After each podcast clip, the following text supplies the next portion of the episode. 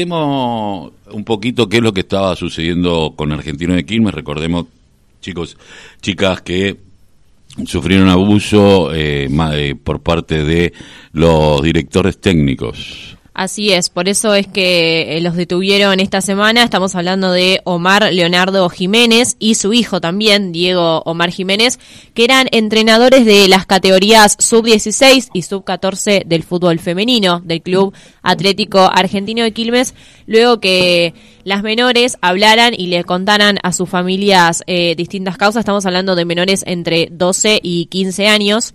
Hubo tres hechos em, denunciados contra los entrenadores. Eh, no vamos a revelar los nombres de las víctimas, pero el primero lo contó su madre, que es que su hija le contó que fue acosada el año pasado por eh, su entrenador eh, de fútbol mediante mensajes de vía de WhatsApp, así que por eso vamos a estar hablando con el doctor y el fiscal Daniel Ichazo. Daniel Ichazo, Carlos Tafanete, saluda, ¿cómo va? ¿Qué tal? Buenos días un gusto hablar con ustedes y su audiencia.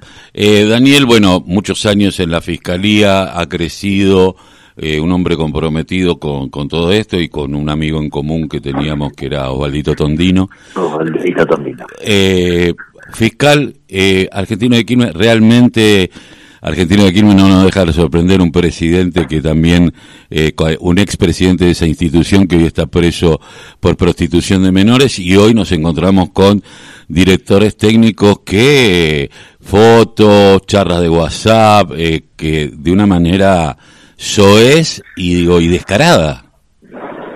Eh, sí, totalmente. La verdad que uno no deja de sorprenderse, ¿no?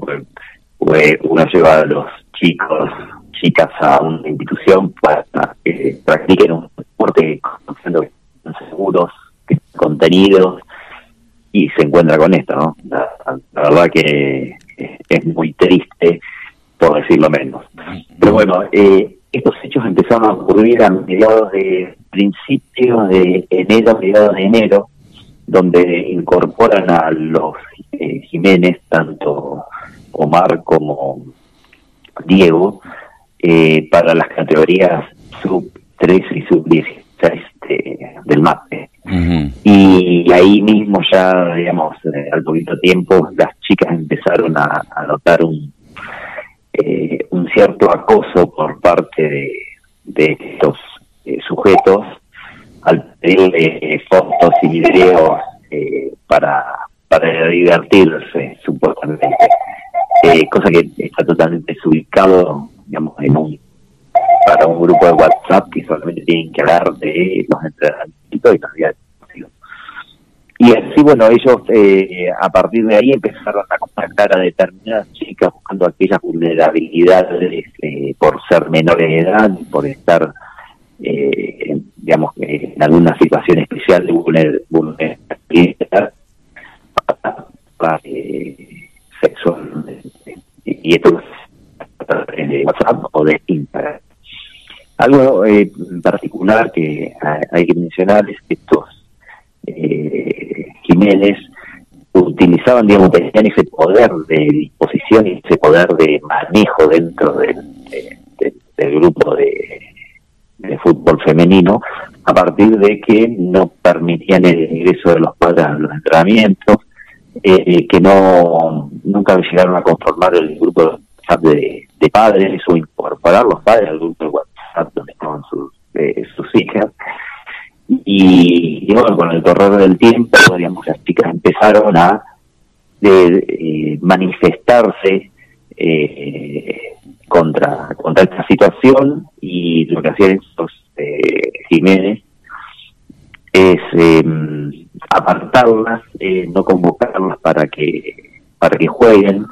Eh, crearon todo un, ambiente como para que las chicas tampoco pudieran hablar aquellas que no habían sido acosadas. Pero bueno, eh, lamentablemente, bueno, hasta que llegó un punto que una de las chicas no dio más, digamos, no aguantó más este asedio, eh, al punto que no quería ir a, a los entrenamientos, no quería ya ir al club, esto llamó la atención de la madre que empezó a hablar, por suerte digamos ese diálogo que nosotros pregonamos que tengan los padres con los chicos, eh, se dio acá y bueno, la chica pudo revelar y a partir de ahí las otras chicas que eran víctimas eh, pudieron también manifestarse. Daniel, mi nombre es Martina. Lo que quería preguntarte es que hasta el momento se conoce la denuncia de tres de las chicas. Quería saber si se conoció alguna más o si por ahora se sabe solo de estas tres. Eh, tenemos dos más, eh, dos chicas más, y una eh, que es por fuera de, del mate, que nos llegó el, el día de viernes eh, por una denuncia sobre, al, sobre un abuso que pasó eh, años atrás en, eh, en el barrio donde vivía eh, Diego Jiménez específicamente. Pero bueno, seguimos entrevistando a las chicas. La idea nuestra es poder llegar al viernes, a más tardar el lunes, eh, concluir con esa entrevista. Tengan en cuenta que hay que darles un espacio a las chicas de, de, contención y de, de, proceso, ¿no? Digamos, yo lo que no vamos, lo que no vamos a hacer de la fiscalía es tratar de de revictimizarlas y que mm, hablen ahora, digamos, las chicas pueden hablar lo que pueden ahora y, y hay que darles un tiempo, un proceso. Eh, qué bueno lo que decís, Daniel, por decir lo que pueden, porque eh, hay que estar en el lugar de, la, de, las niñas. Eh, entendamos que es una eh, es una edad muy muy complicada, la adolescencia para todos eh, pero sobre todo en el tema, en este de, acoso a las niñas, donde eh, el hecho de que te hagan sentir por momentos hasta ahorita, eh, cuando estás cambiando de ser una niña a una adolescente, que no deja de ser que vos seas una niña también, porque una adolescente es una niña, eh, empiezan a el manejo y esta, este, esta, esta cuestión de, de, de cómo coquean a, a, las chicas. Ahora, eh, hay posibilidades, ya están detenidos, pero mi pregunta es, eh, si había fotos y estas fotos las viralizaban, ¿estamos hablando de algún tipo de tema que tenga que ver con, eh, no sé si llamarlo eh, el tema de, eh, de porno infantil, pero algo parecido? Y nosotros, digamos, el, el, la temática nuestra tiene que ver con esto, ¿no? A partir del secuestro de los dispositivos móviles y, y, demás elementos informáticos que se secuestraron eh, en la casa de Jiménez y en poder de ellos cuando se los detuvo eh, allá Luján, experitarlos para de poder determinar si eh, estaban, digamos, de alguna manera eh, distribuyendo, divulgando eh, ese material de explotación sexual infantil y llegar a aquellos que lo recibían, ¿no? Porque probablemente eh, son parte del entramado de, de, de la explotación de, de, niñas, niñas y adolescentes. Hasta el momento se conoce si tuvieron cómplices, quizás alguien eh, del club que sepa lo que estaba pasando o alguien de afuera.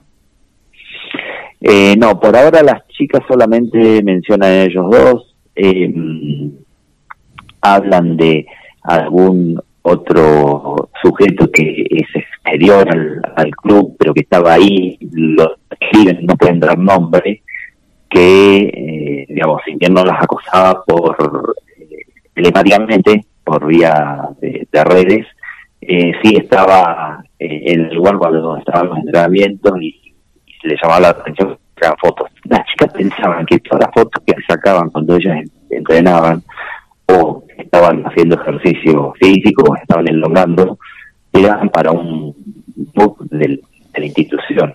Pero bueno, lamentablemente todo eso no pasó nunca, porque nunca se hizo, no, se hizo tal book. Eh, ¿qué, bueno, todavía no es muy pronto para saber qué, qué, qué pena le puede caber. Eh, eh, ¿Hablaron los detenidos o hasta ahora hacen pacto de silencio como suele suceder en estos temas?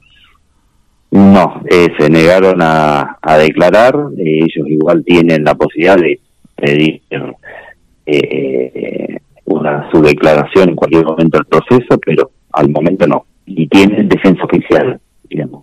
Ah, no tiene un abogado propio, se, se le ha dado desde la propia Poder Judicial. Por a, claro, por ahora tienen defensores oficiales. Eh, Daniel, bueno, eh, evidentemente desde hace años atrás cuando hablábamos apenas aparecida eh, la fiscalía al día de hoy eh, han podido adquirir un montón de elementos que hacen que esto sea posible y sé de tu lucha cotidiana eh, frente a la explotación de menores, el tema de la prostitución, explotación de personas que, que se viene llevando adelante. Pero bueno, evidentemente Argentino de Quilmes mm, da la sensación como que si no se levanta la olla o no, no explota, eh, no nos damos cuenta, pero es una institución bastante marcada por este, por este sistema de cuestiones. Lamentablemente, eh, sí, digamos, digamos, eh, rememoro un poco la asociación, la que fue un antes y un después en, en lo que tuvo que ver con la dotación sexual de, de niñas también, y que también eran captadas en, en la misma institución, y ahora, bueno, pasa esto. Yo lo que recomiendo y estoy pregonando eh, por todos lados es que eh, las instituciones eh, se ayornen ¿no? con eh, algún tipo de mecanismo que pueda prevenir todas estas situaciones, ¿no? Eh, porque eh, es muy triste que, que las niñas, niños, tranquilos, a un lugar para que les gusta, eh, con, por el temor de, de que pueda haber alguien que los aceche continuamente. Eh, yo lo que, lo que quería preguntar, Daniel, era lo siguiente. Eh, para poder poner eh, blanco sobre oscuro. Eh, normalmente hoy, si yo llevo a mi hijo al pediatra, yo tengo un hijo de 16 años, que bueno, hasta los 15 fue al pediatra, que aunque la, pediatra sea mujer o, que yo, vaya con mi hija a una pediatra mujer, hasta cuando van al médico uno tiene eh, el médico tiene la obligación de hacer pasar al padre. digo, ¿cómo no en una institución deportiva cómo me va, eh, o sea, que la gente empiece a entender que tiene el derecho a estar presente, sobre todo cuando se trata de menores. Eh, totalmente. Estos, eh, Omar Jiménez y Diego Jiménez utilizaban un artilugio que tuvo que ver con la pandemia, que tuvo que ver con una recomendación de la AFA para que, digamos, no, digamos, no haya una conglomeración de, gente, en la institución cuando se de estos deportes, pero bueno, a luz vista, digamos, hoy la pandemia, digamos, eh, igual está, este, seguimos en pandemia, el, se han permitido eh, ya el ingreso del público a las canchas, ¿cómo no se va a poder permitir el ingreso de los padres a los entrenamientos? Y entiendo, digamos, que los entrenamientos, digamos, eh, lo que tratan de evitar es que los padres intervengan en las decisiones que toman los técnicos.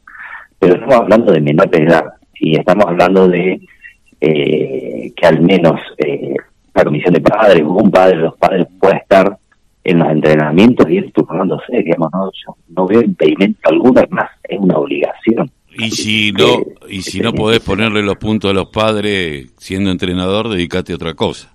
Eh, porque uno que tiene hijos que hacen deporte sabe que cuando ponen pauta, dice, bueno, mira, ustedes están del lado afuera, no dicen nada, el, sino el que dice algo se va a tener que ir. Y creo que queda claro, eh, cuando te lo dicen con la autoridad seria, seriamente, no de una manera autoritaria, sino desde la autoridad que tiene ese, ese profesor, está bien, pero no pueden dejar de estar presentes, y esto hay que decírselo así, sean del mismo sexo porque también eh, muchísimas veces, bueno, pero son mujeres, no, no, ni mujeres, ni hombres, ni nada. Eh, eh, cuando hay menores, tenemos todo el derecho los padres a estar presentes. Daniel, totalmente. Agradezco, sé que estás laburando mucho, eh, gracias por estos minutos que nos has dado aquí en La Voz, el grito que le calla en silencio en la radio de la Unión. No, por favor, solamente quiero dejar una, un pequeño aviso hacia la comunidad y hacia la, a las familias, ¿no? Que eh, no le prohíban a los chicos hacer lo que quieren, como es el deporte, que los acompañen y que dialoguen.